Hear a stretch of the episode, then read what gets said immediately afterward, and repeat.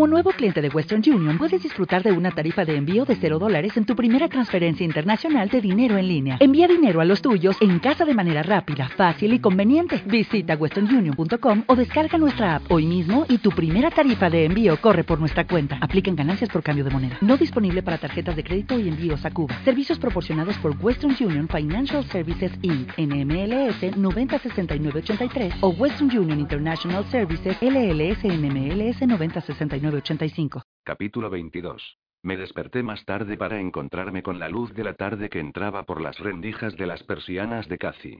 Moví la cabeza hacia el reloj de la mesilla de noche y la frustración despertó mi temperamento. Las dos con cuatro. Me habían dejado dormir casi dos horas. No tenía tiempo para una siesta. Pero sin duda necesitaba una. Salí de la cama moviéndome lo menos posible, me acerqué al suelo y recogí la blusa y mi ropa interior en una pila para que pudiera tomar un borde de cada pieza entre mis dientes. Entonces miré la puerta, que alguien había dejado abierta amablemente para mí. Probablemente mi madre, cuando ella nos había venido a ver. Cambié en mi propia habitación para no despertar a Cathy, entonces me puse la blusa y la ropa interior y tomé un nuevo par de pantalones vaqueros de mi cómoda, ya que no había sido capaz de llevarlos en mi boca. Vestida y descansada, me dirigí directamente a la cocina en busca de cualquiera que me dijera de lo que me había perdido durante mi siesta. Pero la cocina estaba vacía. De hecho, la casa estaba en silencio a mi alrededor, solo cuando me detuve y escuché con atención lo que llegaba de la calma de mi madre, solo era la respiración de mis padres durmiendo. Pero no escuché nada de los chicos. Deben de haber ido a la casa de huéspedes, incluyendo a Dan. Habían dejado la mitad de una pizza en el mostrador, todavía en su caja manchada de grasa. Uh. Mi madre no había hecho el almuerzo. No es que yo lo necesitara. Sin embargo, era raro que ella no insistiera. Cogí un trozo y me lo comí frío, mientras yo preparaba café fresco. La quinta cafetera del día, por mi cuenta. Mientras preparaba el café, música suave de vivo en la cocina, me di cuenta que mi padre estaba en su oficina. Solo. Cuando había el suficiente café en la cafetera, la detuve y llené dos tachas, después las llevé a la oficina. Mi padre se sentó en su silla arrogante con ambos codos sobre la mesa, con la cabeza entre las manos. El equipo de audio en la plataforma detrás de él estaba transmitiendo Mozart suavemente, siguiendo la música. Coloqué una taza frente a mi papá, me deslicé en el sofá sin decirle una palabra. Gracias, dijo, sin mirarme. Su voz era áspera y muy profundo, pero no con ira. Había estado llorando. ¿Estás bien? Le pregunté, aliviada al oír mi pregunta saliendo con un tono suave y comprensivo. Sonaba como si hubiera estado llorando, también, sin embargo, mi garganta estaba en realidad a punto de explotar con lágrimas.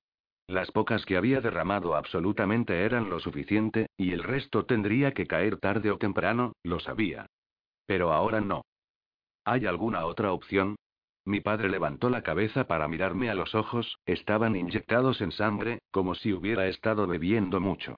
Una botella vacía de whisky escocés establecida en un costado de su escritorio, pero se la había terminado mucho antes de que yo me hubiera cambiado con Cathy, por lo que el alcohol no era la causa. ¿Necesitas dormir, papá? Yo no estaba segura de que hubiera estado en la cama, la noche anterior, y sabía a ciencia cierta que no había tenido un descanso más de lo que yo tenía en los últimos días. Sí, lo sé. Él asintió con la cabeza con total naturalidad y agarró su taza de café. Pero cada vez que cierro los ojos, veo a Ethan. O Calvin Malone. Ninguno de estos pensamientos parece persuadir el sueño. Lo sé. Cuando yo cerré los ojos, las imágenes pasaron por detrás de mis párpados tan rápidamente que apenas pude concentrarme en ellos. Vi a Mark, Hace, Ethan, Max, y Michelle Kevin como en una presentación de diapositivas de todo lo que había ido mal en mi vida en la última semana con mi mente llena de energía, mientras mi cuerpo flotaba en el borde del agotamiento y el colapso, ninguna siesta de dos horas podría evitarlo. Pero no había tiempo para más horas de sueño, o para un verdadero descanso. Papá, Cathy cambió, y tengo que volver a Mississippi. Tengo que encontrar a Mark. Un suspiro se deslizó por los labios de mi padre mientras empujaba su silla hacia atrás. Lo sé. Michael y Max deben de estar de vuelta en cualquier momento. Quiero informar a Michael, después, cuando el doctor Carver pronuncie lo de Cathy, podrás ir. Mientras estaba de pie, miré el reloj. 2.25. Si salimos a las tres y media, podríamos estar allí a las nueve. Justo a tiempo para tomar el turno de búsqueda después de la oscuridad en el bosque. ¿Alguna palabra acerca de Vicky Parker?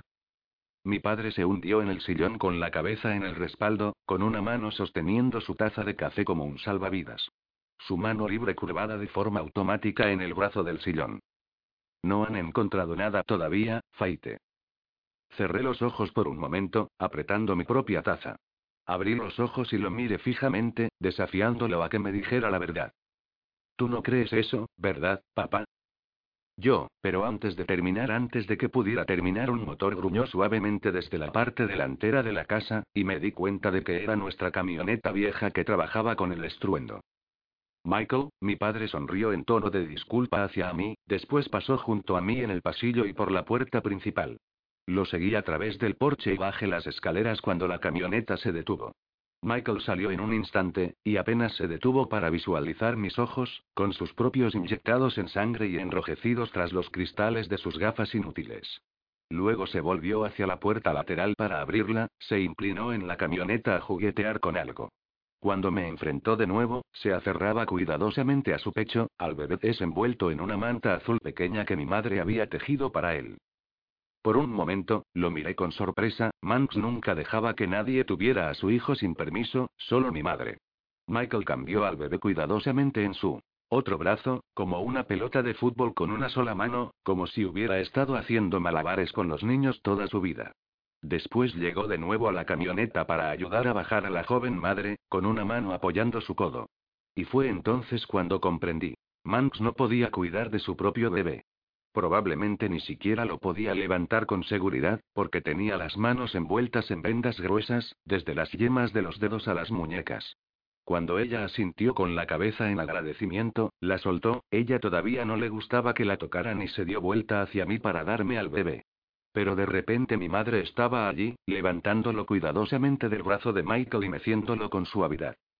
Entren antes de que todos se congelen, dijo ella, con voz alta y tensa, como si tuvieran que forzar las palabras a través de una garganta poco dispuesta. Los seguía todos, mirando a Manx en estado de shock.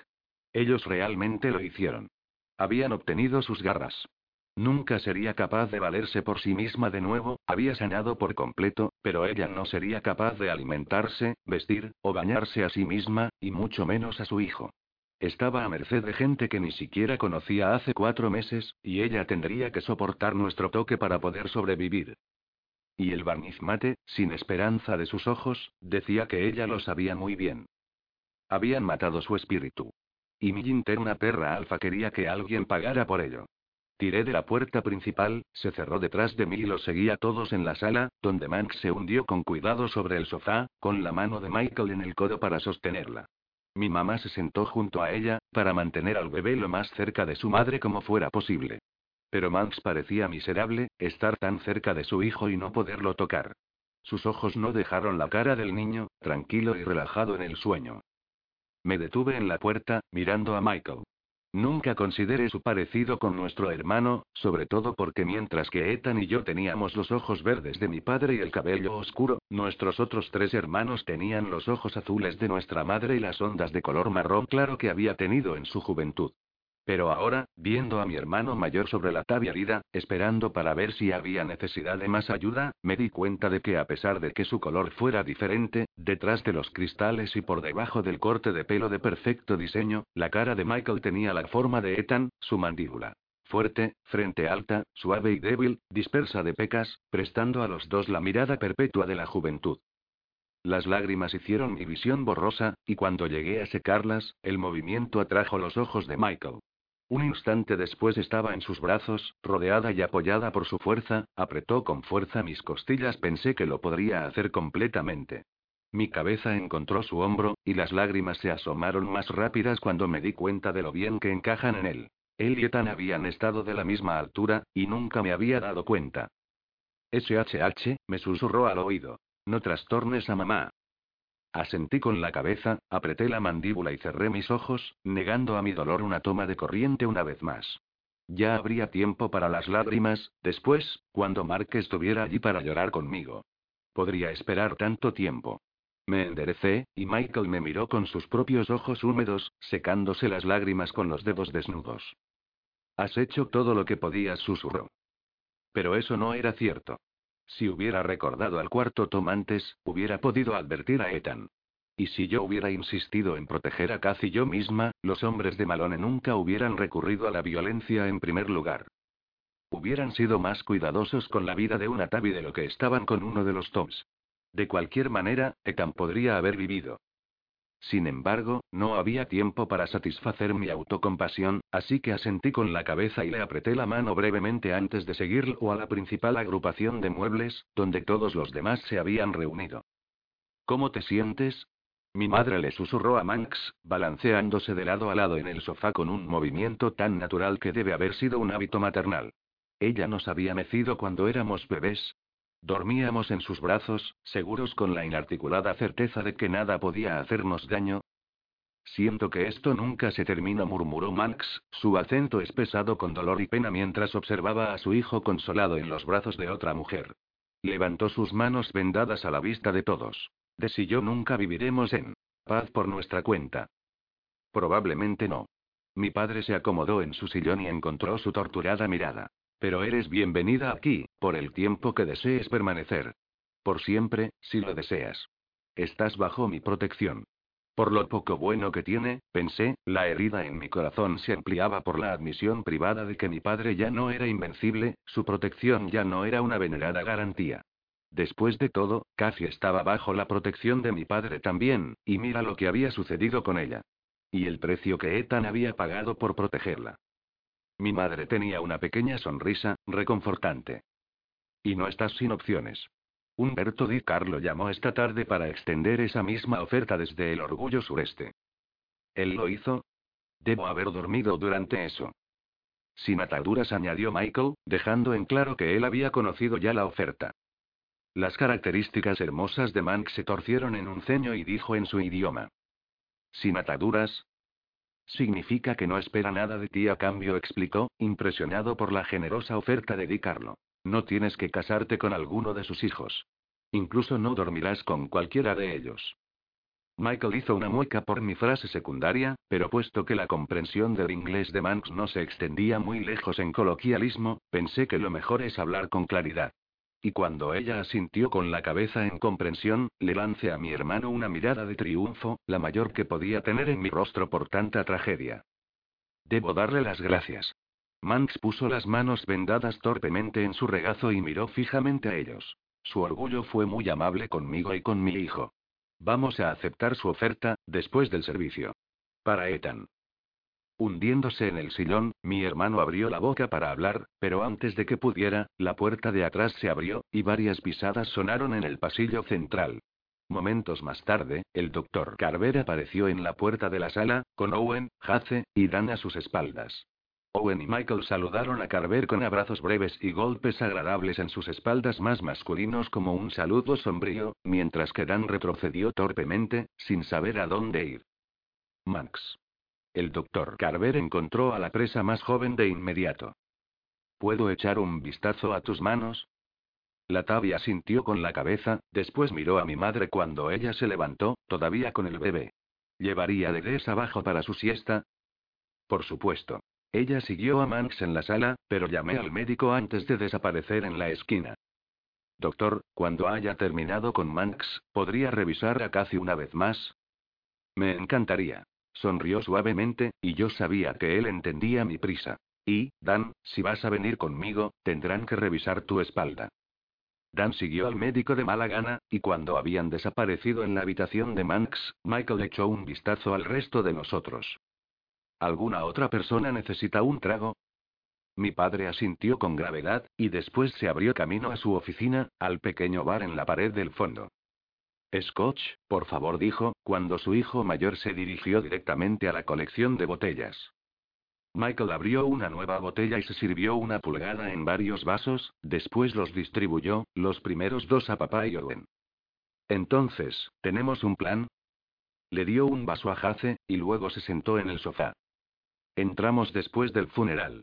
Mi padre siguió a su decreto con un largo sorbo de su vaso, como si tal afirmación requiriera una pequeña fortificación. ¿Cuántos de nosotros? Todo el mundo que no esté buscando a Mark sacudí la cabeza cuando Michael me ofreció un vaso de whisky. No podía permitirme el lujo de comprometer mi juicio de nuevo. No después de lo que había sucedido la última vez. A menos que lo encontremos para entonces. Resistí el impulso de mirar a Hace, y en su lugar mantuve la mirada en mi hermano. ¿Y Parker, Vic y Hace irán contigo de cualquier manera? Hace hizo un gesto de confirmación de su parte. Él ayudaría con la búsqueda de Mark, siempre que pudiera, pero él no quiso renunciar a la oportunidad de vengar la muerte de su mejor amigo. Y yo esperaba desesperadamente que ninguno de nosotros tuviera que elegir entre los dos. Michael tomó un sorbo de su vaso. ¿Ninguna pista sobre Mark todavía? Solo esto. Cabe en mi bolsillo delantero el microchip, sellado en una bolsa de plástico del tamaño, y lo arrojé a él. Lo cogió con una mano y la sostuvo en alto a la luz. ¿Qué es esto? Es un chip GPS de localización, el doctor Carver lo sacó de la espalda de Dan, y es justo como el que pensamos que Mark excavó en el cuerpo de su secuestrador. Parece que lo encontró por la cicatriz en la espalda de Gart cuando estaba tomando la ropa del cadáver, y lo reconoció por la que él había visto en Dan. Los ojos de Michael se ampliaron y abrió su boca, pero antes de que pudiera hacer una pregunta, lo detuve con la palma de mi mano. Espera, se pone más raro. Ben Feldman, uno de los extraviados a los que les preguntamos acerca de la desaparición de Mark, nos mostró un chip idéntico que había encontrado en su propia espalda. Y él no tiene idea de cómo llegó allí. ¿Hablas en serio? Michael nos miró cara a cara, y cuando todos asintieron con la cabeza, se desplomó en el sillón de cuero frente a mí, con sorpresa y confusión. ¿Quién hizo esto? ¿Y cómo diablos se lo implantan sin que nadie lo sepa? Estamos seguros de que Kevin está involucrado. Fui por el café, ahora tibio que había traído conmigo desde la sala. Y estamos casi seguros de que está trabajando, ya sea para Calvin Malone o su propio padre. Mi papá agregó. Y en cuanto a la forma en que son implantados, continúe. Los extraviados han sido capturados de uno en uno. Sedados, entonces probablemente los implantan bajo anestesia general, lo que explicaría por qué no se acuerdan de nada. Y que también refuerza la teoría de que Kevin está trabajando con un orgullo. Debido a que no sabemos de ningún médico extraviado, en cada orgullo al menos hay un médico. También creemos que fueron obligados a cambiar un par de veces, para curar sus heridas antes de que fueran puestos en libertad. Todos los extraviados que han sido implantados no recuerdan por lo menos todo un día. Pero nadie los tenía juntos, porque ninguno de ellos conocía a alguien más que hubiera sufrido la misma pérdida de memoria. Vaya. Michael miró el microchip de nuevo, ahora balanceándolo sobre la palma en la bolsa transparente. Por lo tanto, alguien ayuda a Kevin espiando en el orgullo todo lo relativo a extraviados en el límite de la zona. Después de lo sucedido en Montana, supongo que los está siguiendo y supervisando las reuniones. Y si Malone está involucrado, yo asumiría que la meta es en última instancia, ya sea una especie de estado policial o exterminación. Mi estómago se revolvió ante la idea. Y pensamos que Mark cree que es el único que sabe al respecto.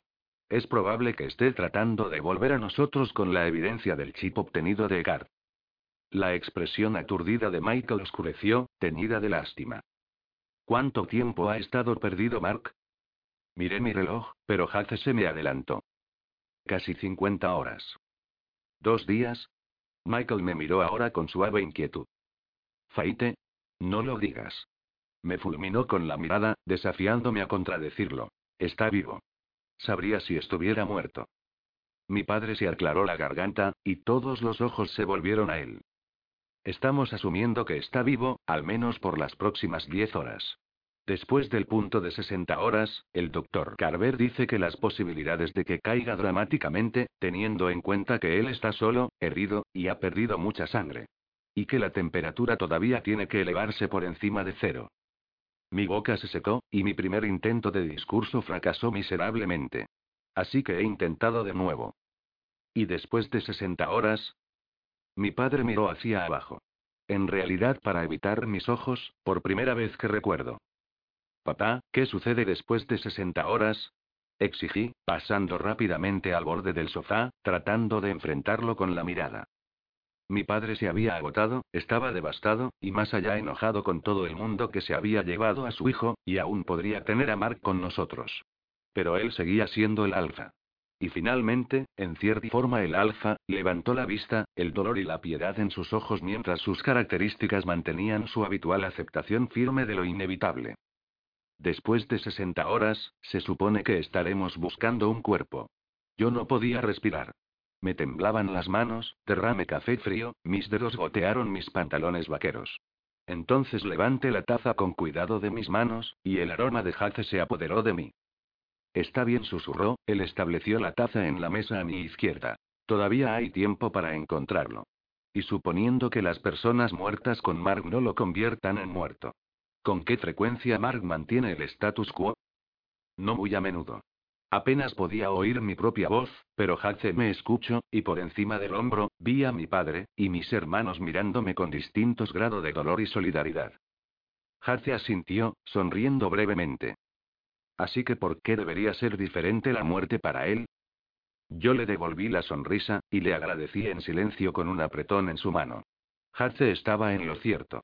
El hecho de que ellos pensaban que estaría buscando un cadáver no significa que lo fuera.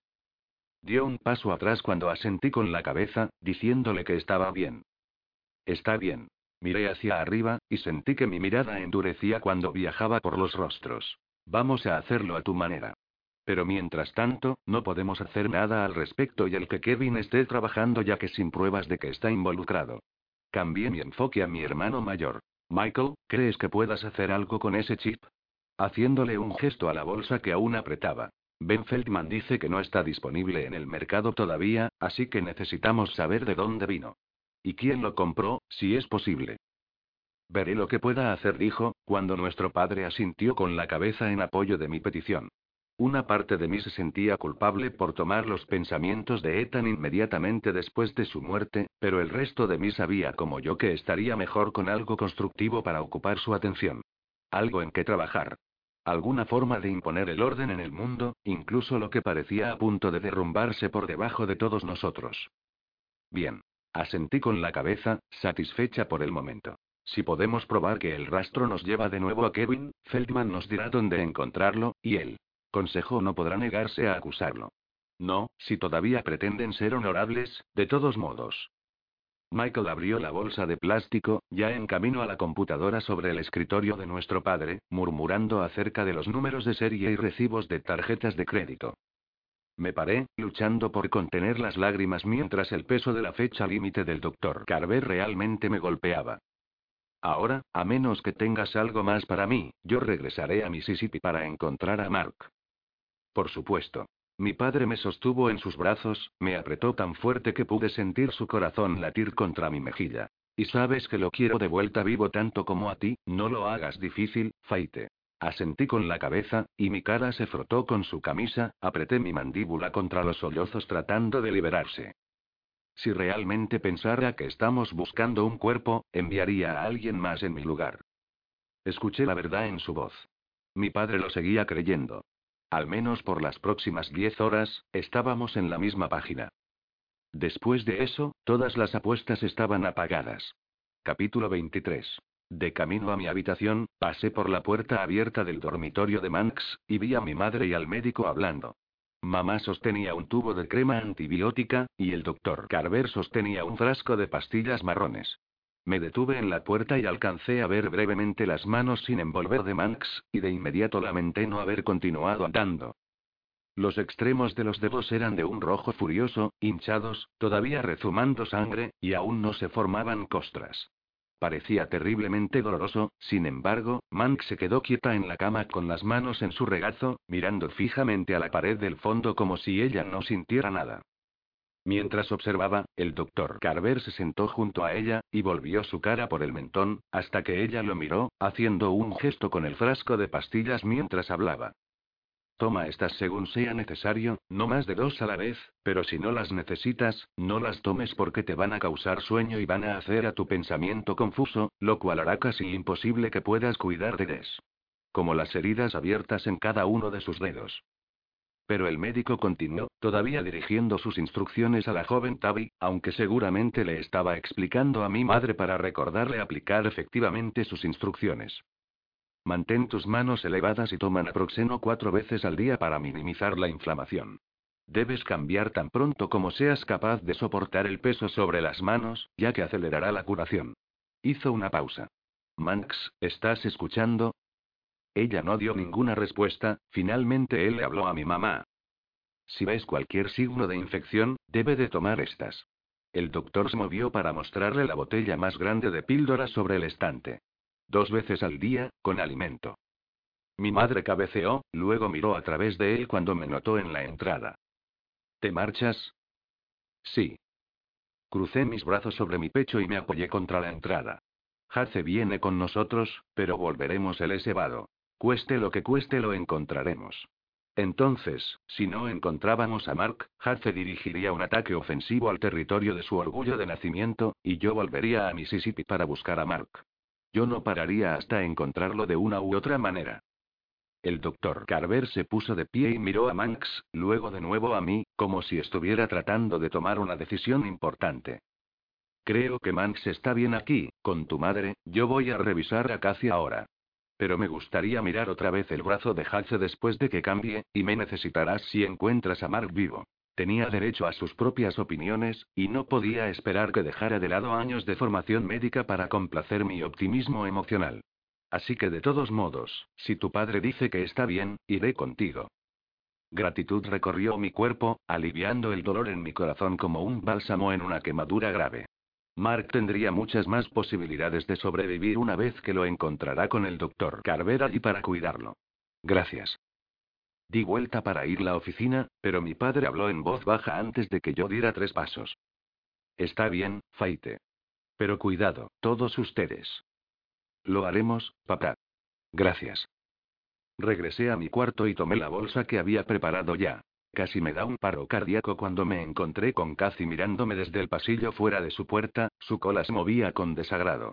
Ella me miraba en silencio, acusándome con sus ojos de abandonarla de nuevo. Suspiré e hice señas para que entrara, pero ella solo sacudió su cabeza y se metió de nuevo en su habitación. Fruncí el ceño y comencé a perseguirla, pero me detuve cuando reconocí los gruñidos de aflicción y la respiración rápida que indicaba un cambio. Ella cambiaba sola, y vendría a hablar conmigo en unos minutos, cuando ella haya recuperado la capacidad de quejarse con la articulación bien afilada, sobre todo en adolescentes. En mi habitación, comprobé de nuevo mi bolsa para asegurarme de que no faltaba nada, guardé otro par de jeans y ropa interior, por si acaso. Momentos más tarde, Cathy empujó la puerta, todavía arrastrando sus pantalones vaqueros bajo el dobladillo en forma de T que ella había puesto al revés. ¿Te vas de nuevo? Tengo que encontrar a Mark, Cathy. Cerré la cremallera de mi bolsa y la coloqué sobre mi hombro. No quieres que le deje por ahí solo, ¿verdad? Ella sacudió la cabeza lentamente, pero su expresión enojada no admitió nada. Hace va contigo. ¿Qué pasa con Ethan? ¿Todo el mundo me deja? La acusación en su tono me rompió el corazón, pero la ignorancia en su pregunta quemó mi alma. Nadie le había dicho acerca de Ethan. Ella necesitaba saber, pero yo no quería irrumpir su tranquilidad antes de irme. Y si yo no le decía, ella sabría pronto que había mentido omitiéndole ese detalle, y nunca confiaría en mí de nuevo. El suspiro que se me escapó me hundió en la cama, no solo mi cuerpo entero estaba vacío, sino toda la habitación, parecía que no había aire para respirar. Dejé mi bolso deslizarse hasta el piso y le palmeé hacia casi un lugar en el colchón junto a mí. ¿Qué pasa? Cathy me miró con recelo, sentada y casi podía ver la armonía abandonar su expresión. ¿Cómo diablos iba yo a decirle que mi hermano había muerto defendiéndola? Cathy, me detuve, parpadeando para evitar que las lágrimas salieran. Ethan se lesionó gravemente en el bosque esta mañana. Papá y yo tratamos de ayudarlo, pero no había nada que pudiéramos hacer. Tragué pesado, mirando la rápida formación de negación en su rostro. Murió, Cathy. Ethan. Ella sacudió la cabeza, sus rizos rebotaban sobre sus hombros. Sus ojos muy abiertos mostrando claramente su dolor. ¿Los Toms que trataron de llevarme, lo mataron? Asentí, y ella sacudió la cabeza con más fuerza. No. Yo apenas lo vi. Le dijo a Hace que me llevara de vuelta a casa, y tenía un gran garrote y, y sabe cómo luchar contra. Está bien estar molesta. Está bien incluso estar muy, muy enojada. Todos lo estamos. Esto nunca debería haber ocurrido. Mis lágrimas volvieron mi visión borrosa, y luego cayeron por mis mejillas. Al igual que las suyas. ¿Por qué nadie me lo dijo? Mi brazo se deslizó por la espalda, y la apreté con fuerza. No queríamos que te alteraras. ¿Dónde está? Parpadeé mirándola por un momento, sorprendida por una pregunta que no esperaba. Él es bueno, en el granero. Allí la temperatura era baja lo suficiente como para mantenerlo hasta que el doctor Carver lo atendiera con su principal área de especialización. Debido a que a Ethan se le daría un buen y privado entierro. Cathy limpió la humedad de su cara con su camisa. ¿Puedo verlo? Negué con la cabeza lentamente. Ethan no tuvo una muerte en paz, y no debería verlo. No hasta el funeral el sábado. Todos vamos a despedirnos de él entonces. Excepto Mark. Frunció el ceño, molesta por la negación repentina. Debes buscarlo. Él debe estar aquí para decirle adiós a Ethan. Mi pecho parecía contraerse alrededor de mi corazón, como un eco sordo de dolor en todo mi cuerpo. Casi solo había tenido un breve encuentro con Mark en Montana, antes de que él fuera exiliado, pero había estado con nosotros el tiempo suficiente para entender el vínculo entre nosotros, especialmente con los que habían servido juntos todo el tiempo. Ellos eran más cercanos que hermanos, y la pérdida nos afectaba a todos profundamente, incluso a los chicos que no estaban relacionadas con Ethan por sangre. Lo haré, le dije incapaz de pensar en otra cosa para confortarla mejor. Lo haremos. Hace me corrigió, levanté la vista para encontrar que él nos observa desde la puerta y debemos seguir adelante. Dan está esperando en el coche. ¿Estás bien? Cathy le preguntó, con los ojos color avellana reflejando preocupación, y me sorprendí de nuevo por su naturaleza perceptiva y sus ocasionales momentos de verdadera madurez y empatía. Era una buena chica. Lo estaré. Hace le sonrió suavemente, y cuando guió su mirada a la mía, me quedé asombrada por la gama de emociones nadando detrás de sus ojos. Todos lo estaremos, porque no tenemos otra opción. Encontraremos Mark, entonces lloraremos a Ethan y vengaremos su muerte. Cathy frunció el ceño, y el miedo se dibujó en su rostro momentáneamente.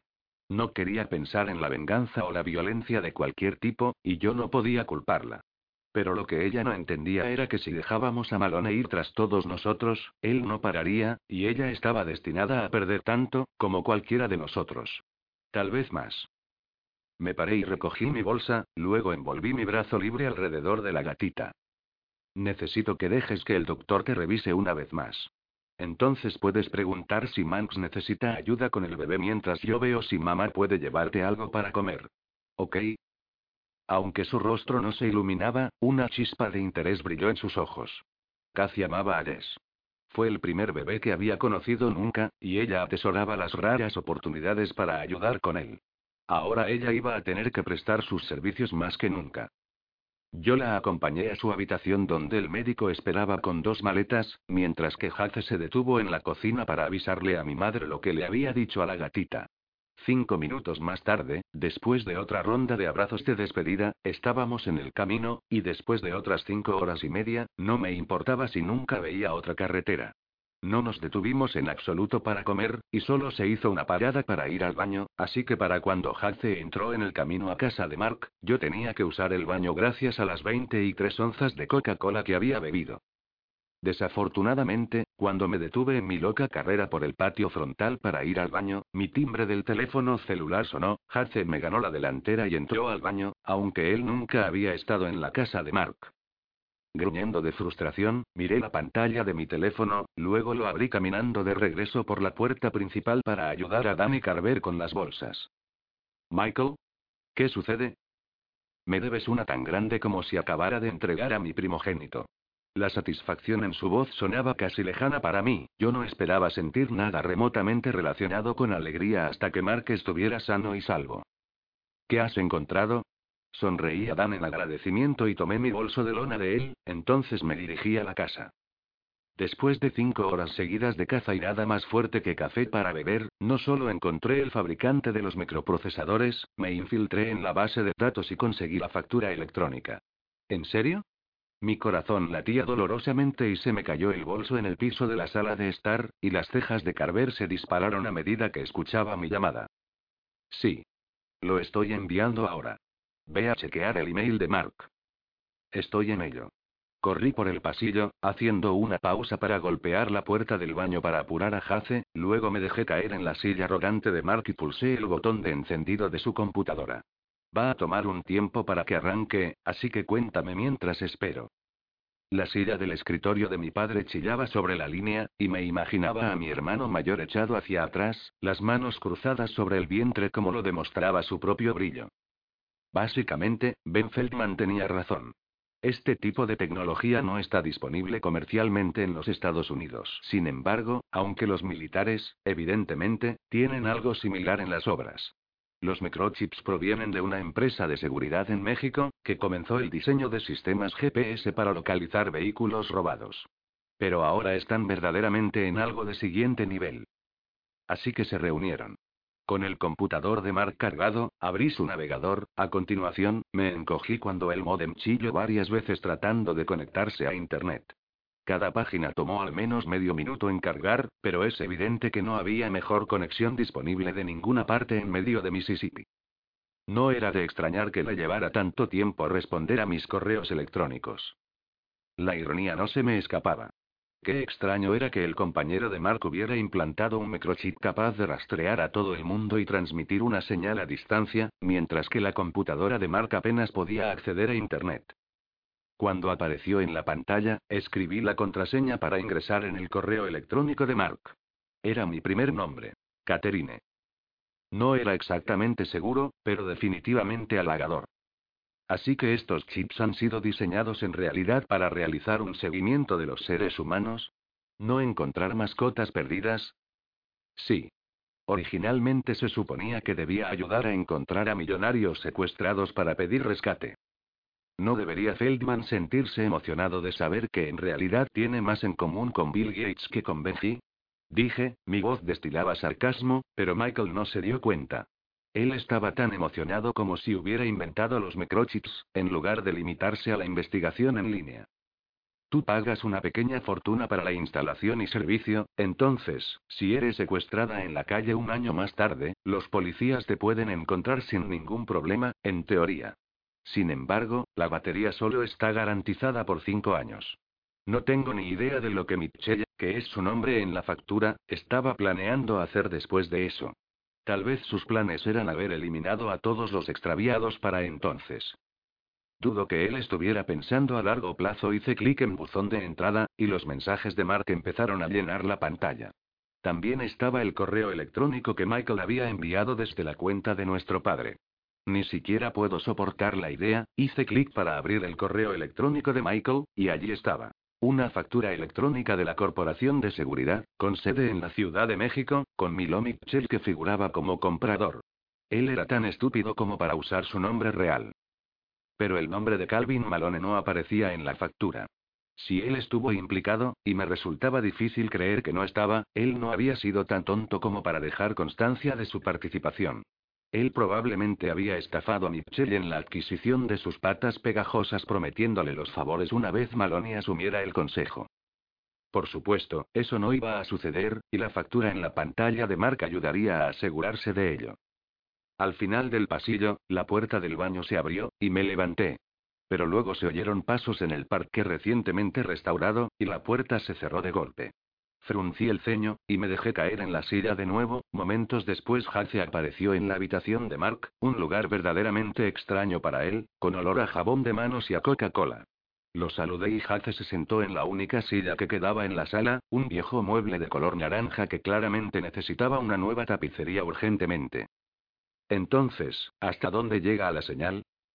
Cerca de un centenar de kilómetros, dijo Michael a continuación y sorbió un trago de algo, justo en mi oreja. ¿Cómo haces el seguimiento de la señal? Hace preguntó, y mi hermano lo escuchó con facilidad a pesar de su distancia del teléfono. Hay un receptor de mano con una pequeña pantalla. Se escribe el número de serie desde cualquier ficha que se desee realizar un seguimiento, busca el chip y da la ubicación, ya sea con una dirección física, o la longitud y latitud. Incluso muestra un mapa. Vaya, dijo Dan, y levanté la vista para encontrar que me miraba desde la puerta. Es una pena que nunca fuera implantado en Mark. Si lo hubieran hecho, probablemente podríamos encontrarlo sin ningún problema, ¿eh? Tuve que admitir que mi vejiga estaba gritando en ese momento, y yo ya estaba de pie, lista para patear al doctor Carver fuera del baño. Pero antes de que yo pudiera lanzarle el teléfono a Hace, para que pueda seguir con la conversación en mi ausencia, me congelé con lo que Dan había dicho. Hijo de puta. ¿Qué? La frente surcada de Dan arqueó sus cejas expectantemente. Mark tiene un chip. Todos somos un grupo de idiotas. Me hundí de nuevo en la silla del escritorio y giré para enfrentar a los dos, el teléfono seguía presionado a mi oído. Habla por ti, dijo Michael, después de otro trago de lo que bebía. No tenía ni idea de que Mark se lo había implantado. Él no lo hizo. Miré a Hace para ver si él seguía aquí, y él estaba ahí conmigo. Mark tiene el chip de Cart, dijo, con una sonrisa apareciendo en ambos lados de su boca. Y finalmente sus hoyuelos me hicieron ver hacia afuera por primera vez durante el día más largo, más horroroso de mi vida. Demonios, me olvidé de eso, dijo Dan. Y Michael gimió por teléfono. Olvidamos eso. Así que, si tenemos uno de esos lectores de señal, ¿podemos seguirle la pista? Preguntó el doctor Carver, superando el pasado de Dan y entrando en la habitación. O a cualquier otra persona con un chip en funcionamiento, dijo Michael. Suponiendo que Mark no lo ha destruido aún, dijo Hace de pie pareciendo casi tan entusiasmado como yo. No lo hizo. No había duda en mi mente. Está tratando de traerlo a nosotros como prueba, por lo que trata de mantenerlo intacto.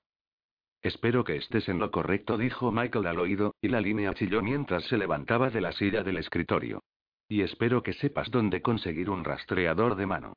Debido a que cuestan 8 mil dólares, y requieren de 6 a 8 semanas para su envío. Fruncí el ceño, pero Hace solo sonreía. Seguramente, Kevin Mitchell tiene uno.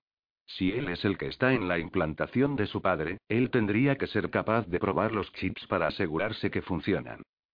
Esperemos, giré alrededor para afrontar el escritorio otra vez y encendí la impresora de Mark, luego presioné el botón de impresión de pantalla sobre el teclado.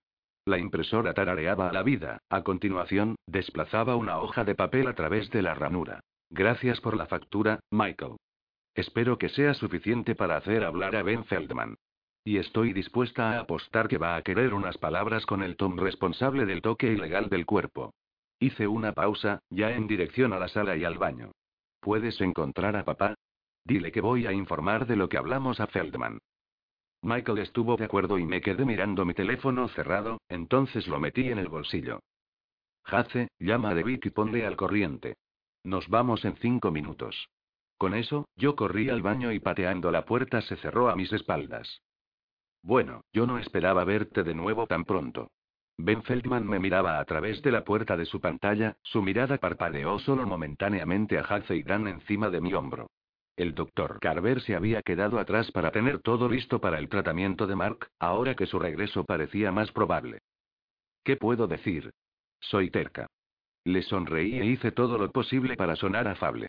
Lo cual no era difícil, teniendo en cuenta la iniciativa milagrosa que había tropezado justo frente a mí. Como soy yo. Feldman frunció el ceño. Mi respuesta no ha cambiado. No voy a poner una mano sobre Kevin Mitchell sin una prueba de que está implicado en lo de los microchips. Mi sonrisa se amplió y saqué el pedazo de papel doblado en mi bolsillo trasero. Lo desdoblé con paciencia, entonces cubrí la mitad superior del cristal de la puerta de su departamento con toda la palma de mi mano. Mira el nombre del comprador. Milomik Chelle, Feldman leyó, luego se inclinó hacia un lado para mirar bien todo el papel. Supongo que este Milo de alguna manera está relacionado con Kevin. Su padre. Doblé la factura de nuevo y la guardé de nuevo en mi bolsillo. Y Alfa del territorio del noroeste. Feldman cerró los ojos brevemente, sobresaliendo los músculos de su mandíbula. Luego se encontró con mi mirada de nuevo, asintió con la cabeza y abrió la puerta. Gracias. Entré en la sala de estar, pero los chicos estaban en la entrada junto a él muy precavidos, porque el extraviado se negó a darles más espacio, un movimiento alfa que jamás había visto. No pude evitar una sonrisa. Feldman era un buen ton, tenerlo de nuestro lado era genial. Cuando cerró la puerta detrás de nosotros, después de una rápida mirada y de olfatear para asegurarnos de que estábamos solos, hice un gesto a Hace con una mano. Ben Feldman, él es Hace Amon, uno de mis compañeros, y otro amigo de Mark. Feldman asintió con brusquedad a Hace, y luego hizo un gesto con la mano hacia el sofá. Me recliné en el mismo cojín que había ocupado la última vez, y Hace se sentó junto a mí, mientras que Dan se sentó en el brazo del sofá. Abrí la boca para hablar, pero Feldman me cortó. El hecho de que el nombre de su padre se encuentre en dicha factura no quiere decir que Kevin tiene algo que ver con los microchips. Asentí con la cabeza. Especialmente si crees en coincidencias masivas. Pero yo no. Déjame contarte un poco sobre Kevin Mitchell. Él fue un miembro de nuestro orgullo por casi una década después de perder un trabajo como guardián ante Mark. Luego, hace unos meses, fue exiliado por violar una ley del orgullo muy grave. Aplicó ser readmitido en su orgullo de nacimiento, pero su padre, Milo Mitchell, que fue humillado por lo que hizo su hijo, se negó a readmitir a Kevin. Así que Kevin ha estado exiliado y humillado desde entonces. Y creo que haría cualquier cosa para recuperar su lugar en la alta sociedad. Especialmente si ese algo incluye traer miseria a Mark, a quien él odió la mayor parte de los diez años que estuvo con nosotros. Circunstancial, dijo Feldman, pero yo podría decir que estaba escuchando. Sí. Asentí, dándole un codazo a Hace suavemente cuando parecía que iba a decir algo. Él no había construido ninguna relación con Feldman, y era mejor utilizarlo como respaldo silencioso. Pero lo suficiente como para justificar una investigación pequeña, ¿no te parece? ¿Qué tienes en mente? Feldman asintió con la cabeza vacilante. Un conjunto de pruebas sólidas. Si Kevin está involucrado, habrá pruebas en su casa. ¿Y si no lo es? Sonreí, pero mi pulso se disparó. Entonces, te debemos una disculpa enorme. Y como un gesto de nuestra buena intención, te daremos todo lo que encontramos sobre la compañía que fabrica estos chips. Pero entonces ya habrán encontrado lo que querían, Kevin. Incluso si están equivocados. Asentí con la cabeza, perdiendo momentáneamente mi respuesta. Afortunadamente, Dan no. No nos equivocamos, Ben. Él mantuvo la mirada de Feldman, yo estaba impresionada con su actitud. Hubo uno o dos chips en mi espalda, también. Y piensa lo que quieras de Mark, él nunca me haría esto, incluso si él lo iba a hacer a todos los demás. Me ha salvado el culo un montón de veces. ¿Por qué molestarse, si me iba a entregar a los orgullos de todos modos? Feldman estudió a su compañero extraviado por un momento, estudiando todos sus movimientos, y probablemente su olor, juzgando la honestidad de Dan. Por último, se mostró satisfecho. Muy bien. Mañana vamos a ir a su casa juntos. Pero si no hay pruebas de que se trata de Kevin, no quiero volver a saber de ustedes otra vez. Muy bien. Te lo prometo. Asentí con la cabeza con impaciencia. Excepto por una cosa. Tenemos que ir esta noche. ¿Por qué? Feldman frunció el ceño ante mí con sospecha. ¿Qué prisa tienes? Eché un vistazo a Dan y Hace, a su vez, en busca de sus opiniones, y cuando ambos asintieron con la cabeza, suspiré y me encontré con la mirada de nuestro anfitrión de nuevo. Señor Feldman, hay una parte de todo esto que no le hemos dicho todavía. Feldman asintió con la cabeza, sin atisbo de sorpresa en sus fuertes y oscuras facciones. Reuní, dudé, y luego lo solté todo, como si las palabras me quemaran la lengua. Adame Card no mató a Mark. Sucedió al revés. Feldman estaba rígido en su silla. ¿De qué demonios estás hablando? Aspiré profundamente, y luego continué. ¿Me recuerda diciendo que había encontrado una cicatriz como la suya en otro extraviado? Bueno, ese extraviado era Adam Eckhart. Encontramos su cuerpo en el bosque. Mark no estaba muerto cuando Eckhart se lo llevó, y no estamos del todo seguros de cómo sucedió, pero Mark mató a Eckhart y parece que cuando tomó la ropa de Eckhart, se encontró con la cicatriz, que ya había visto en Dan, puso los pedazos y sacó el chip de la espalda a Eckhart con su propia navaja. Feldman parpadeó lentamente. Adam Eckhart está muerto. Asentí con la cabeza, y continuó. Y Mark Ramos está vivo, llevando el microchip de Eckhart. Sí. Asentí de nuevo. Y necesitamos el GPS de Kevin para encontrar a Mark. Y una vez que tengamos a Mark, podrá explicar exactamente lo que realmente sucedió, dijo Jace. La mirada de Feldman era dura, y por un momento pensé que nos echaría sin decir palabra. En su lugar, se puso de pie, sacando sus llaves del bolsillo delantero. Vamos. Yo conduzco. Capítulo 24. Acabamos de tomar dos coches, el de Haze y el de Feldman, porque Haze y yo sabíamos que no queríamos estar encerrados en un espacio tan pequeño con Feldman, y él sentía lo mismo por nosotros. Lo cual era perfectamente comprensible, teniendo en cuenta su desconfianza general a los gatos de orgullo. Y el hecho de que probablemente ya habría oído hablar de lo habíamos y ok, lo que yo le había hecho a Pete Yarney. Así que viajé con Hace en su Pathfinder, siguiendo a Dania Feldman en un Camry blanco, de finales de los años 90 a través de dos pequeños y colindantes pueblos. Eran las 10 y 30 para el momento en que nos detuvimos en la calle de Kevin, y en su mayor parte, su barrio parecía dormir.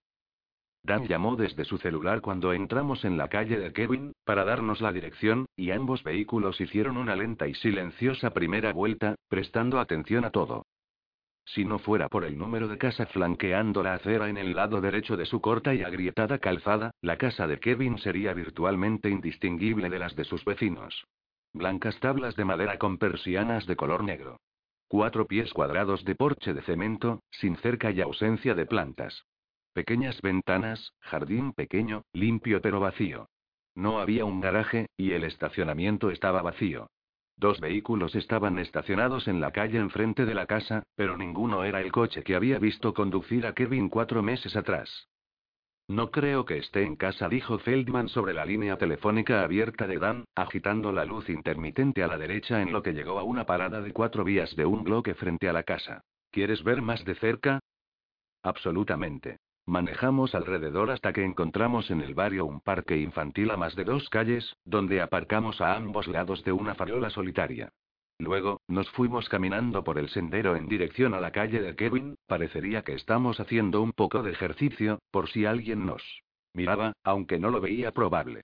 Toda la ciudad parecía estar durmiendo pacíficamente. Nos colamos entre dos casas, y luego cruzamos la calle rápidamente, para alejarnos de la preciosa farola. Después de pasar de puntillas al lado de un gato que estaba durmiendo en un cercado en el jardín posterior, pudimos ver la parte de atrás de la casa de Kevin, dos lotes más abajo. Los árboles proporcionan una excelente cobertura en la oscuridad, y salimos con cuidado al patio trasero de Kevin menos de diez minutos después de que habíamos estacionado en el patio de recreo. Todo el ruido que había provenía de la familia del este. Violencia en la televisión, la música country a todo volumen, el suave zumbido de la máquina lavaplatos. La casa de Kevin estaba en silencio, una muy buena señal, pero nos fuimos con cuidado de todos modos. Hace y Dan se fueron por la derecha, y Feldman y yo nos fuimos hacia la izquierda, comprobando cada ventana. La mayoría de ellas estaban cubiertas por persianas, pero todas esas persianas tenían al menos una década de edad y se podía ver hacia adentro fácilmente. Había dos habitaciones, una sala comedor, y una cocina. Asumí que era un cuarto de baño, pero esa no tenía una ventana. ¿Y bien? Susurré cuando nos volvimos a encontrar debajo de un árbol en el patio trasero. Nada. Feldman se encogió de hombros, y cuando dejó de moverse y de hablar, se desvaneció tan a fondo en las sombras que fácilmente podría haberlo pasado por alto. Él no está aquí. Yo estaba de acuerdo. Vamos a entrar. ¿Él tiene alguna seguridad de bloqueo? Dan preguntó, y yo negué con la cabeza. Era solo una manilla de giro con cerradura, la seguridad típica de los Orecaps. Hemos tenido pocas razones para temer a los intrusos, ya que incluso si el ladrón tiene un arma potencial, había buenas probabilidades de que un Orecap lograra desarmarlo antes de que se fuera. Los seres humanos son lentos y ruidosos. Por supuesto, en el caso de Mark, esa teoría fracasaba, Dudé brevemente, muy consciente de que si nos sorprendían, nos arrestarían. Fue la consecuencia posible lo que me hizo pensar, no el dilema moral del acto mismo. Yo sabía que Kevin estuvo trabajando con su padre y, posiblemente, con Calvin Malone sobre la conspiración del microchip, que era más que suficiente para justificar una entrada forzada. Bueno, vamos a hacerlo. Hace hizo estallar la cerradura de la puerta de atrás con un rápido giro de la perilla. La puerta no estaba cerrada aún. Estábamos dentro en menos de dos segundos. Aunque la mayoría de las características de Werecat se transmiten a la forma humana en cierta medida, en dos pies, nuestra visión es nuestro sentido más débil. Afortunadamente, Kevin había dejado varias luces, así que pudimos ver muy bien sin tener que encender ningún interruptor más. Obviamente, Kevin sabría que habíamos estado allí en el momento en que llegara a su casa, a causa del pomo roto y de nuestros olores persistentes en todo lo que toquemos aunque para el momento en que llegara a casa, una pequeña intrusión sería la menor de sus preocupaciones. Pero por lo menos de esta manera no había vecinos curiosos que redujeran nuestra pequeña fiesta corta. O que llamaran a la policía. Es un vago. Hace susurró, mirando el mostrador pegajoso y el fregadero lleno de platos. Como si tú no fueras uno. Los chicos podrían esterilizar una casa entera de la alfombra hasta el techo en menos de una hora. Pero rara vez le ponen mucho esfuerzo a menos que fuera realmente necesario. No es que yo pudiera culparlos. Comenzamos a trabajar rápidamente, abriendo cajones y leyendo el correo, pateando a través del frigorífico de Kevin, su basura, y su un archivador con tanto cuidado y tan silenciosamente como fuera posible. En el primer dormitorio había una cama, un tocador, y un cajón de 4 pulgadas con una televisión de 20 en la cima. El cuarto de baño era, demasiado asqueroso para describirlo en una palabra. Pero la habitación que daba al pasillo, la que debería haber sido el dormitorio adicional, tenía una mesa de ordenador y una silla, con todos los complementos habituales. Impresora, escáner, combo fax, teléfono, disco duro externo, etc. Pero sobre la mesa, delante de la pantalla de monitor plano a izquierda del ratón óptico, había un dispositivo del tamaño de una palma con una antena pequeña y gruesa y una pantalla de dos pulgadas y media. Mi corazón comenzó a galopar cuando me hundí en la silla del escritorio de Kevin, que se balanceó brevemente por debajo de mi peso. Estábamos tan cerca de localizar a Mark. ¿Será que es esto? Agarré el dispositivo y le di la vuelta, mientras que los chicos se reunieron alrededor de mí. Era más grueso y más amplio que mi teléfono, pero pesaba casi lo mismo, y cabía en un bolsillo de buen tamaño. Había tres botones a los lados y en el borde superior de la máquina, pero ninguno en la cara. Era una pantalla táctil. Tiene que ser. Hace se estiró hacia mí, y su brazo rozó el mío mientras apretaba un botón a un lado del dispositivo. El rastreador sonó, entonces la pantalla parpadeó a la vida, mostrando un logotipo que no reconocí. Un par de segundos más tarde, el logotipo se disolvió y empezó a aparecer una pantalla, a todo color, pidiendo un código de cinco dígitos. Necesitamos un código, dijo Hace, leyendo sobre mi hombro. Parece que cada chip tiene su propio número de seguimiento. ¿Cuál es el nombre del chico muerto? Adam Eckhart. Me volví a ver a Adam que ya estaba en el archivador. Busca un código asociado con Adam Eckhart. Tuve un segundo pensamiento. Cualquier cosa que encuentres con el nombre de Calvin Malone, también. Por si acaso. Porque tendríamos que ser capaces de probar la conexión hasta hacer que se una. Feldman se quedó completamente inmóvil en el centro de la sala, con el rostro congelado en una mueca enojada. ¿Puedo ver eso? Di un giro en la silla y le entregué el dispositivo, queriendo ver su reacción de cerca. Examinó el dispositivo, dándole vueltas con sus manos enormes y, finalmente, pulsó un par de botones en la pantalla. Luego me lo devolvió y me miró a los ojos. Tenías razón. Pido disculpas por no creerte. No lo hagas. Tenía la esperanza de que en realidad viera la sinceridad en mis ojos. No tenías motivos para creerme y yo habría hecho lo mismo en tu posición. Él encogió sus anchos hombros. Aún así, lo siento. Y cuando me encuentre con Kevin Mitchell, lo mataré. Un. Tenemos la necesidad de llevarlo con vida, dijo Hace, poniendo una mano sobre el respaldo de la silla en donde estaba sentada. Sobre todo si no encontramos pruebas de que cualquiera de los otros alfas estén involucrados. Necesitaremos su testimonio. Y no tenemos permiso para actuar. El ceño fruncido de Feldman se profundizó, comenzó a responder, pero Dan habló desde una posición en cuclillas al lado del cajón del archivo inferior. Hablando de pruebas, no hay nada aquí. ¿Estás seguro? Hace cruzó la habitación hacia él mientras Dan se ponía de pie, Nada más que un montón de recibos viejos y duplicados de verificación. Mientras buscaban nuevamente entre los papeles, me volví de nuevo al escritorio de Kevin y busqué en el cubículo de la cabina sobre el monitor de la computadora. Encontré grapas, CD regrabables, una caja de sobres de negocios, una pila de papel de impresora, algunos sobres de manila vacíos, y un cartucho de impresora sin abrir. Los cajones tenían varios cables de ordenador y otros cables pero no encontré nada con cualquier cosa con cinco dígitos en ella, mucho menos una conveniente lista de nombres de extraviados y sus códigos correspondientes.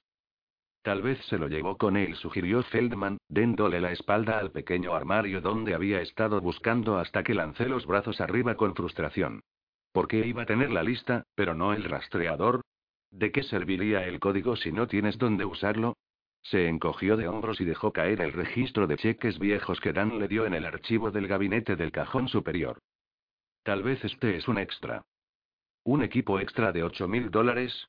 Sostuve el buscador para énfasis. Kevin trabaja en el comercio minorista. Por lo menos, así era la última vez que lo oí. No hay ninguna manera en que sus bolsillos sean lo suficientemente profundos para pagar sistemas redundantes. Hace empujó el cajón cerrado en la base y se puso en pie. Sus bolsillos no eran lo suficientemente profundos para pagar los sistemas primarios. Pero no estamos hablando de sus bolsillos. Estamos hablando del dinero de su papá. Porque incluso si Cal está involucrado, probablemente no lo esté su dinero. Tacaño hijo de puta.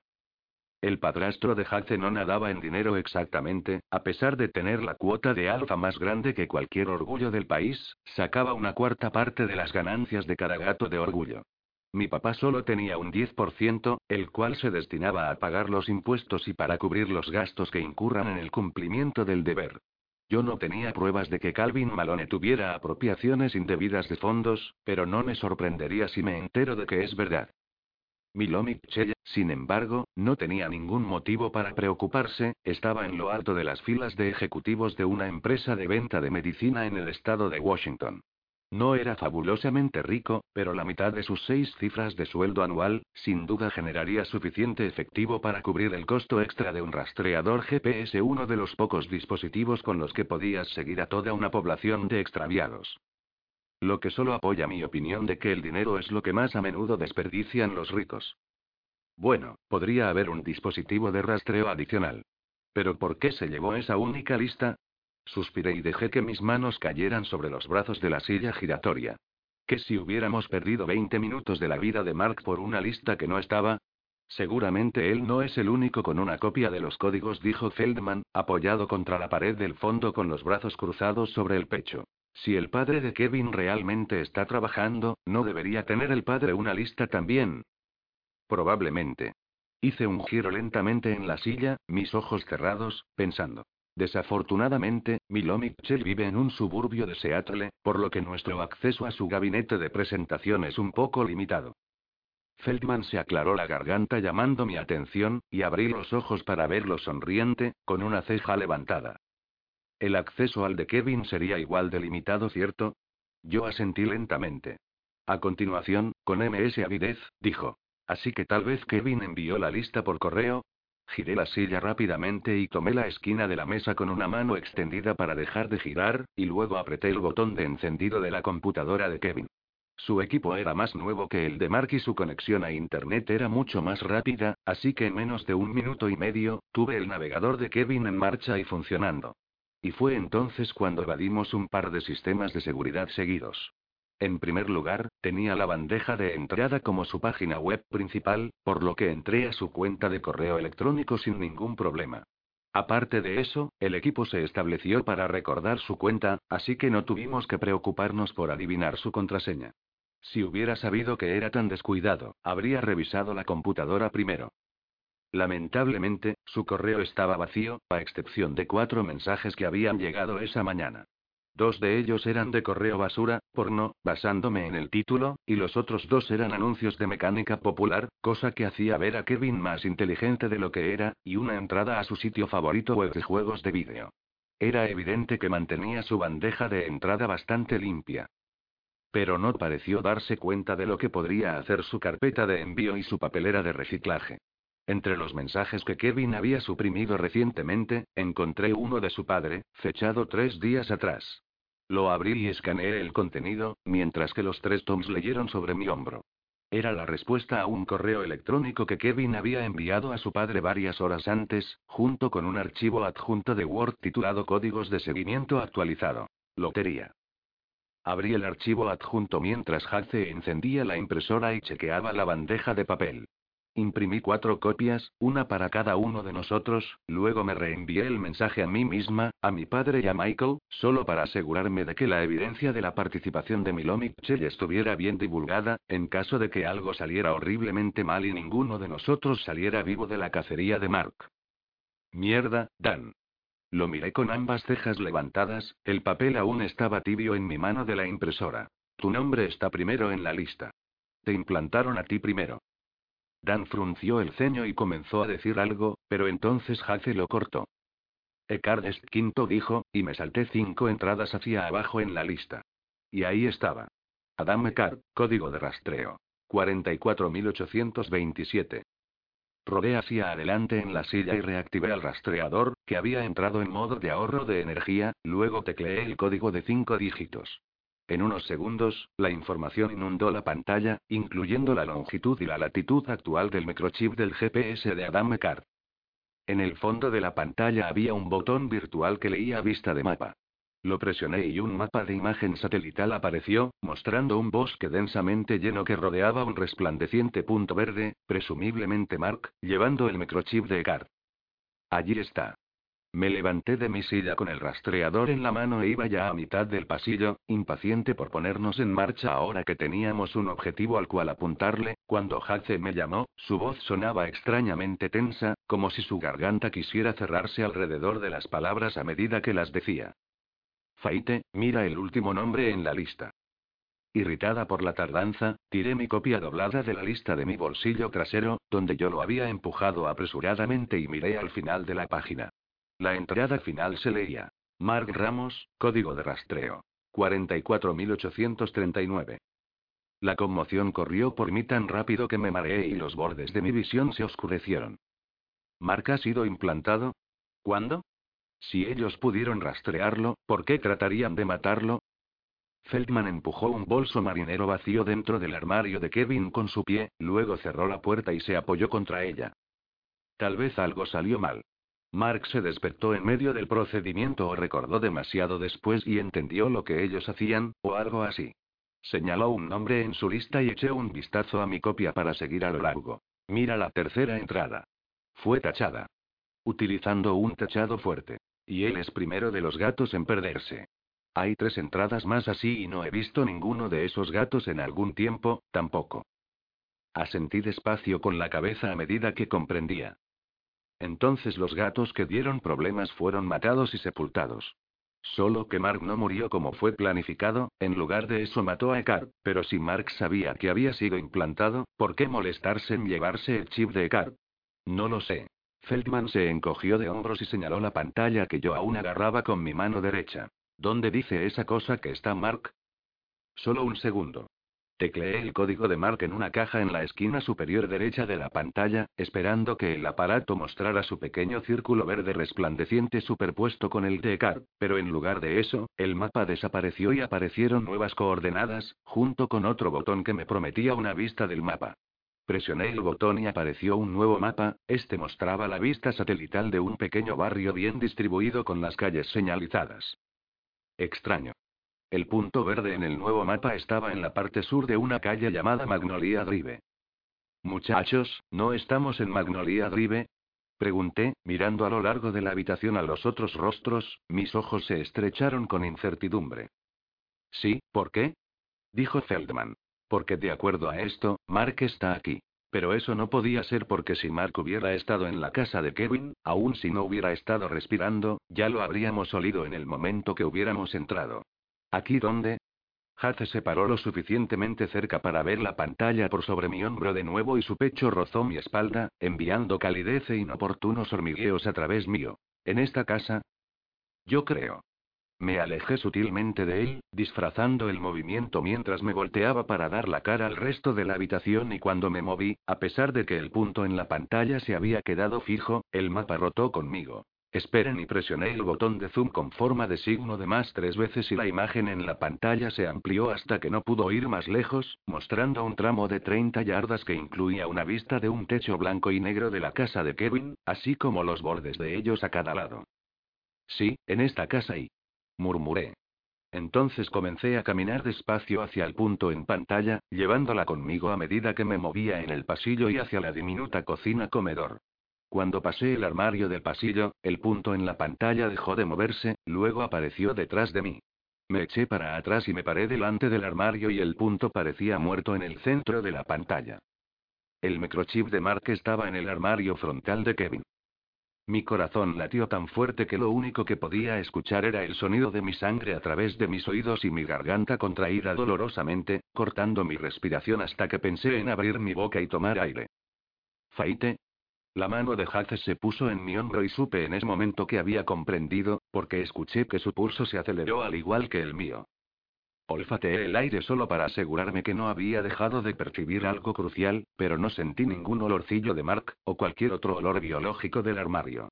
De todos modos, mi mano tembló cuando cerré la perilla. ¿Y si yo estaba equivocada?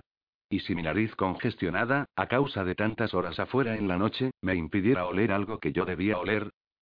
Finalmente, tomé otro aliento profundo y enrosqué la perilla en un movimiento áspero, luego abrí la puerta de un tirón, preparándome para el peor de los casos. Pero el cuerpo de Mark no se cayó del armario sobre mí. No había ningún cuerpo. De hecho, no había nada que yo pudiera ver, más que un par de abrigos de invierno y una aspiradora que no había visto mucha acción. No lo entiendo, dijo Dan, finalmente rompiendo la tensión y pude haberlo besado. No hay nada ahí. Gracias a Dios murmuré, tendiendo mi mano para alar la cadena que colgaba de una bombilla desnuda en el techo del armario. Una luz débil inundaba el armario, iluminando la única cosa que yo no había sido capaz de ver antes. En el suelo, en la esquina trasera derecha, había una caja de cartón blanca, como en las que a menudo transportan suministros médicos.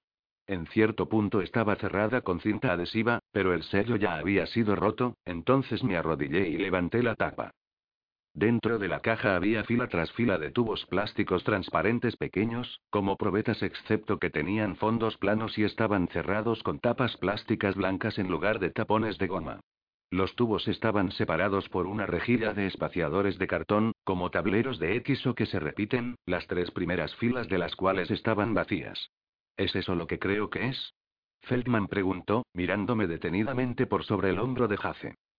Microchip sin usar. Le pasé a Jace el rastreador y se quedó de pie con la caja en la mano, luego aló el primer tubo que quedaba de su ranura. Alguien me lee el número de rastreo de Mark. Dan le echó un vistazo al papel que aún tenía agarrado en su puño derecho. 44839 dijo mientras yo miraba fijamente el número impreso en el lado del tubo. Bingo. Mi sonrisa era inmensa, lo podía sentir. Nunca fue implantado, aunque con base en esta lista, diría que esa fue la razón por la cual se lo llevaron. Obviamente algo salió mal. Sí. Dan hizo girar sus ojos como si el problema debería haber sido obvio. Molestaron a Mark. Yo pude haberles dicho que eso no iba a salir muy bien. A pesar de que eso difícilmente parecía posible, mi sonrisa se hizo más grande cuando me encontré con los ojos del extraviado, prácticamente reventaba de orgullo por Mark dentro de mí, pero a ese sentimiento rápidamente le siguió el miedo, junto con la conciencia de que él estaba allá afuera, en algún lugar, probablemente en la peor condición de su vida. En lugar de confiar en la opción de localizar el código previo en el rastreador, tecleé el número de card manualmente, luego eché un vistazo para encontrarme con los tres gatos viéndome. Ok, ¿estamos listos? Me dirigí hacia la cocina y luego a la puerta trasera sin molestarme en regresar a la oficina y apagar la computadora de Kevin. Sabría que habíamos estado ahí desde el momento que entrara a su casa, por los olores que habíamos dejado en todo lo que habíamos tocado, no veía la razón por la cual perder tiempo poniendo todo en el lugar en el que lo encontramos. Ustedes muchachos adelántense. Ve a encontrar a tu novio. La mirada de Feldman se encontró con la mía, sus ojos brillando de compasión y pesar. Luego un destello de rabia se tragó aquellas sensaciones MS débiles. Tengo que hacer algunas llamadas. ¿Qué? Las cejas de Hace se arquearon mucho hasta su frente y su voz sonó sospechosa. ¿A quién vas a llamar? Feldman sostuvo su copia de la lista de códigos del rastreador para que todos nosotros la viéramos. Además de mí, Mark, y Adame Carr, hay otros ocho gatos en esta lista, al menos cuatro de los que asumo todavía respiran. Ellos tienen derecho a saber que están siendo monitoreados ilegal y maliciosamente por la facción del gran hermano de su consejo territorial. Oh, mierda. Aun si la mayoría de los extraviados que vivían en las zonas libres todavía no tenían ninguna razón para unirse en oposición contra la autoridad del Consejo, lo harían una vez que la conspiración de Milomik saliera a la luz. Y no era más probable que reconocieran la diferencia entre gatos de orgullo bueno o gatos de orgullo malo que la mayoría del Consejo reconociera la diferencia entre extraviados amistosos y extraviados hostiles. El horrible ciclo de conflicto sería perpetuado, todo gracias a la arrogancia y falta de ética de uno o dos alfas. Ven, por favor no hagas eso, le rogué, echando un vistazo a Hace para ver si ya había comprendido las repercusiones. Ya comprendía. Podía darme cuenta por la tensión en la línea de su quijada. Esto gesticulé con la caja de microchips es el trabajo de uno o dos de nuestros peores ejemplos de liderazgo. Por favor no permitas que el consejo entero, la sociedad de gatos de orgullo, pague por el increíble mal juicio de esos pocos. Feldman suspiró y por un momento se veía intensamente en conflicto. Pero luego su expresión se endureció. Entiendo lo que dicen y me comparezco. Y haré todo lo posible por asegurarles a ellos que su familia no estuvo involucrada en nada de esto, pero estos gatos han sido violados y ni siquiera lo saben. Tienen el derecho a saber lo que les han hecho. Desafortunadamente, no podía ni discutir eso, sin importar las implicaciones de una completa divulgación para mi orgullo. Así que ascendí, tomando la caja medio vacía contra mi pecho como una balsa salvavidas. Ok, pero por favor como un gesto de buena voluntad entre los gatos afectados y el Orgullo Sur Central, ofréceles los servicios de nuestro doctor. El doctor Carver puede remover los chips de forma rápida y segura y dártelos en el momento para que sean destruidos. Señorita Sanders, no sé si confiarían en un doctor del orgullo para que haga eso. Considerando que debe haber sido un doctor del orgullo el que implantó esos chips en primer lugar. Pero no este doctor del orgullo, interrumpió Dan. Él quitó mi chip sin problema. Yo confío en él. Feldman estudió a Dan por un momento, luego asintió de nuevo y sus ojos se encontraron con los míos. Extenderé su oferta, pero no les garantizo nada. Forcé una sonrisa. Gracias. Eso era todo lo que le podíamos pedir. Lo único que teníamos el derecho a pedir. Y aunque no había jugado ningún papel en el debacle de microchips, además de tratar de resolverlo, me sentía culpable por asociación, simplemente por conocer a Milo Mitchell y a su diabólico hijo. Odiaba ese sentimiento. De repente comprendí cómo se sentía Jace con respecto a que su padrastro fuera la fuerza impulsadora tras el esfuerzo de conseguir que removieran a mi padre del consejo. Cuando alcé mi vista, vi que Jace me estaba viendo, como si supiera lo que yo estaba pensando o como si quisiera saberlo. Pero no iba a preguntar frente a alguien más. Ok, vamos. Deslicé la tapa de vuelta a la caja y empujé el rastreador a mi bolsillo frontal, luego caminé hacia la puerta, confiada de que al menos dos de los gatos me seguirían. No se está haciendo más temprano. Ni más caliente.